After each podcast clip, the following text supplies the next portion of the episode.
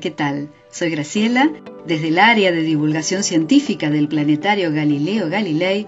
Hoy te queremos presentar ¿Por qué llueve? La lluvia es un fenómeno meteorológico bastante común. Y si bien es verdad que un intenso chaparrón puede arruinarnos un hermoso día de sol, también es cierto que sin el sol no habría lluvia. Veamos de qué se trata todo esto.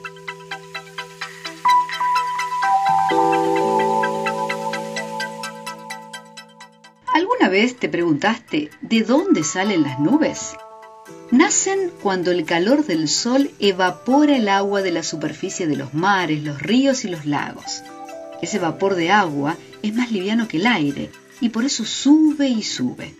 Cuando se encuentra con aire más frío, se condensa, formando las nubes.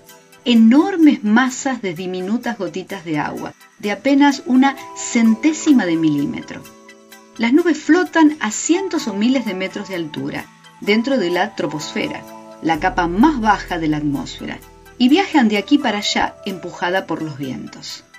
Esas gotitas de agua son demasiado livianas como para caer, pero cuando se juntan, forman otras más grandes, que como son más pesadas que el aire, precipitan. De ahí viene la palabra precipitación. Y así nace una lluvia. En algunos lugares, donde hace mucho frío, el aire que hay entre las nubes y la superficie es tan helado que congela las gotas de agua mientras caen, formando la nieve.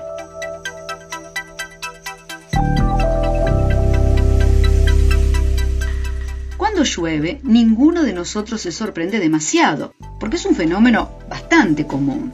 Pero hay regiones del planeta, especialmente en los desiertos, donde casi nunca llueve porque el aire es muy seco y el agua escasa.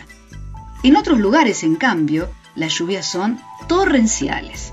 En los países tropicales, aquellos que están cerca del ecuador terrestre, donde abundan los lagos, mares y ríos, el calor es intenso. Se evaporan grandes cantidades de agua que dan origen a enormes y espesas nubes, que cuando se encuentran con masas de aire frío se convierten en impresionantes aguaceros. En algunas costas, las lluvias son bastante habituales, porque el aire que viene del mar está cargado de humedad y al llegar al continente se eleva, se enfría y el vapor de agua que contienen se condensa. Entonces llueve. También las zonas montañosas son lugares muy lluviosos.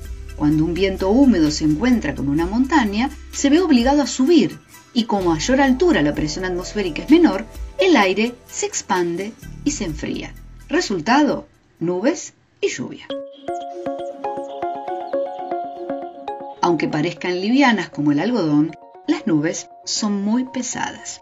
Una mediana puede tener entre 1000 y 2000 toneladas de agua. Pero las más grandes, las llamadas cumulonimbus, tienen el tamaño de una montaña. Miden varios kilómetros de ancho y de alto y pueden contener de 50.000 a 300.000 toneladas de agua. Impresionante, ¿no?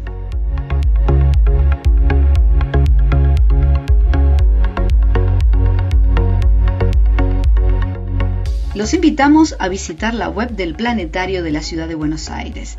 Pueden ingresar por planetario.buenosaires.gov.ar. También pueden seguirnos en las redes sociales. Y ahora nos despedimos hasta el próximo audio.